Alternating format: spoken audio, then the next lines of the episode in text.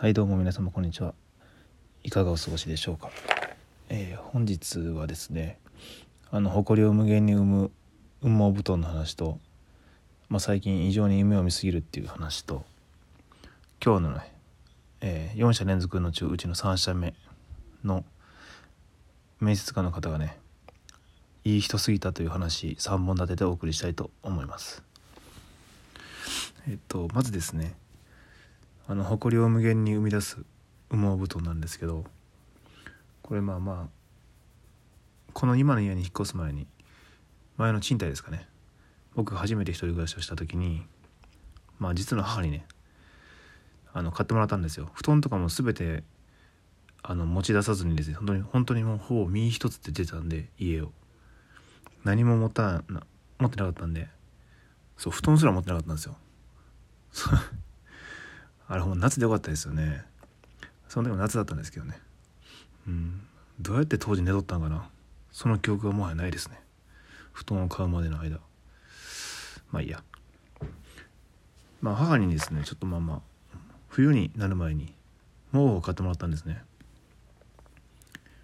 毛布といっても結構そのいいやつですごいあったかいんですよ。羽毛布団でなんかその触った感じもね何でしょうね。モフモフを通り越してますね。ただこの羽毛布団が一つ難点があってですね。あの冒頭でも言ったんですけども埃を生み出すんですよね。その出るとかいうレベルじゃないんですよ。生み出してるんですよ。しかも生み出す量が減らないんですよ。もうかれこれ買っていただいてから2年ほど経つんですけど。うん。えぐい、まあ、どれほど生み出すかっていうとですねと一回こう掃除機をして布団をまあ引きましてベッドではないで布団を引いてるんで直にね。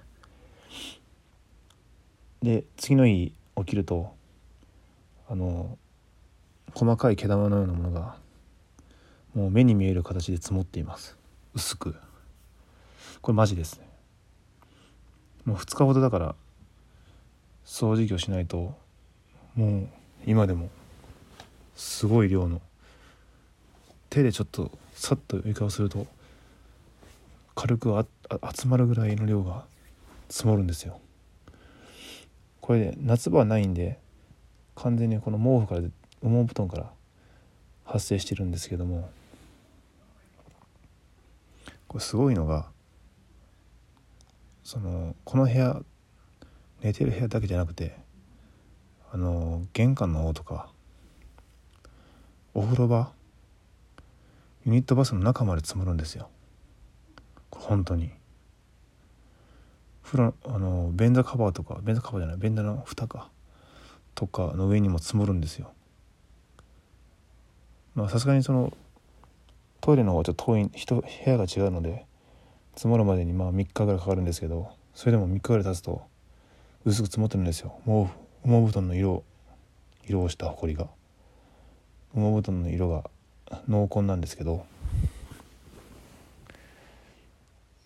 もちろんね何回も干してるし外にはね。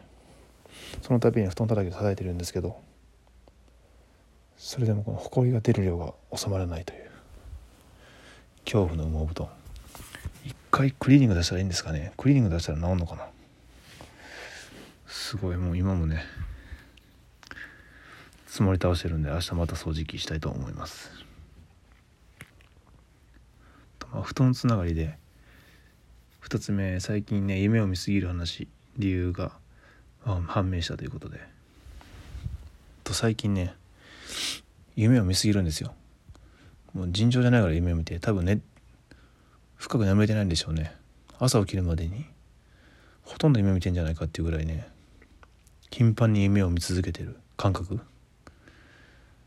だぐっすり眠って朝パッと目が覚めるとかじゃなくて細かい短い夢を見ては起きて見ては起きてみたいな。感じで全く寝つけない。状態が続いていました、まあ、シンプルに多分面接がありすぎたりとかあの 無職になる不安の大きさもあると思うんですけど深い部分ではね。でも最近ちょっとその本当の理由が分かったということで話したいと思います。えそれがですね、まあ、結論から言うとですねあの寒すぎるんですよね。布団が温まってないんですよ。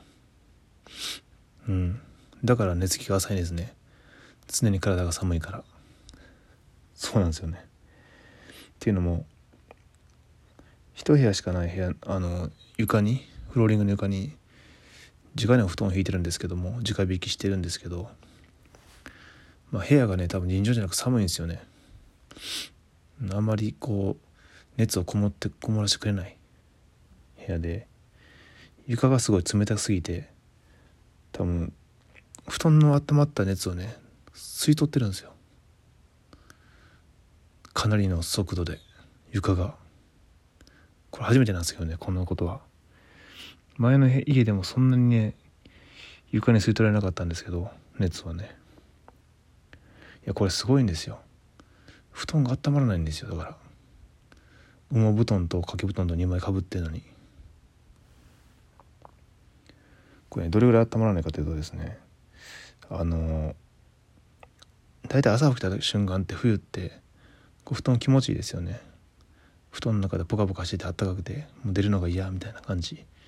が普通だと思うんですね。冬場の寝起きの時とかの状態というのは。うん。それがないんですよ。どういうことどうなってるかというとですね朝起きると体のラインよりもちょっと内側体のラインかな。僕の体が乗ってる部分だけがほんのりとほんのりあったかいだけで他全部冷たいままなんですよ。分かりますか？この異常な感じ。寒いんですよねだから。普通に。うん。しかも自分が体に乗ってる部分もあったまあったかくないんですよね。ほんのりあったかいだけ。ちょっとこうさすって摩擦であたあまったぐらいのレベルなんですよ。うん。まあもちろんね上の部分はね上の部分ももう熱吸い取られてるんで全部地面に。僕体の体が触れてる部分だけがほんのりあったかいぐらい。体温体温もないかな。何でしょうねこの異常な感じ。こんなことあります？こんなに地面に熱吸い取られることある？布団の中の。気持ちいい温度まで。うん多分スノコとか引いたらねだいぶマシと思うんですけど。あスノコあったっけな。だから全然寝つけなくて気持ちよくこう温まることがないから体がね。常に冷え冷えしてるんで一晩中。よく風邪ひかないなと思うんですけど。あの丈夫に産んでくれたんでね母親がね感謝します。いやこれマジでね利点としてはあの寒すぎるんでしょうね無意識で。だから寝相がめっちゃいいです。動いたら熱奪われて寒くなるの多分本能で分かってて。朝まで一本の棒のようになってますね。すごい寝相が良くなりました。最近冷えて冷え出してから。うん。夏場とかはねなんかこう動き回ったりするんですけど本当にあのまっすぐの状態で朝を目覚めますね、うん、だからその一本の芯の部分以外は冷たいんですよ。もういや身も心も寒い。ということで明日クリスマスイブやのにあの今日か。街中の電飾をち引きちぎりたい。いかんいか。んあとですね。すいません。人を肌恋しすぎてちょっと頭がおかしくなってしまいました。でまあ最後にまあ面接今日今日の面接官。の方がいい人すぎたっていう話なんですけども。いい人すぎて辛かったですね。あの真剣に僕のことを考えてくれていてこの34歳からエンジニアに転職するリスクをすごく丁寧に説明していただきましてその時の裁量の方法とかうんなるほどっていう。面接というよりかはもうレクチャー。あの学生の時の進路相談の先生が真剣に相談に乗ってくれてるみたいな感じでほとんど僕が聞いていたっていう状態ですね。はい。だからもうそれもあって、まあ、最近ね現実がすごい見えてきたんで面接を繰り返すうちに現場の本当の話とか本音が聞けてやっぱね再度考え直したのともはやもう軸がブレブレですね。もともとブレてたんですけどちょっと。うんまあ勢いできた部分もあったしてかそれが99.9%だったし仕事辞めたのもスクール通ったのも。実際ねパソコンとかそのプログラミングに対して強い思い入れがあるわけでもなくうん。だから当たり前っちゃ当たり前なんですけどねそれは。こんだけブレ出すと現実が厳しいとなるとブレんのは当たり前なんですけどあのよく「鉄は熱いうちに打て」って言うんですけどももうその熱い時期がちょっとね通り過ぎつつあるんですよね。リアルに。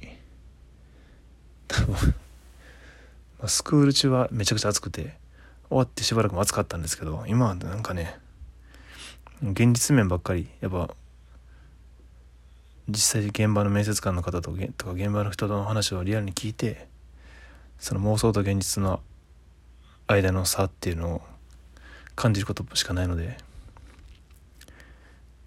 カンカンの鉄になってますね。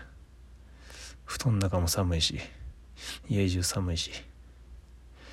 ということでまあちょっとね今後どうするか考えていこうと思います。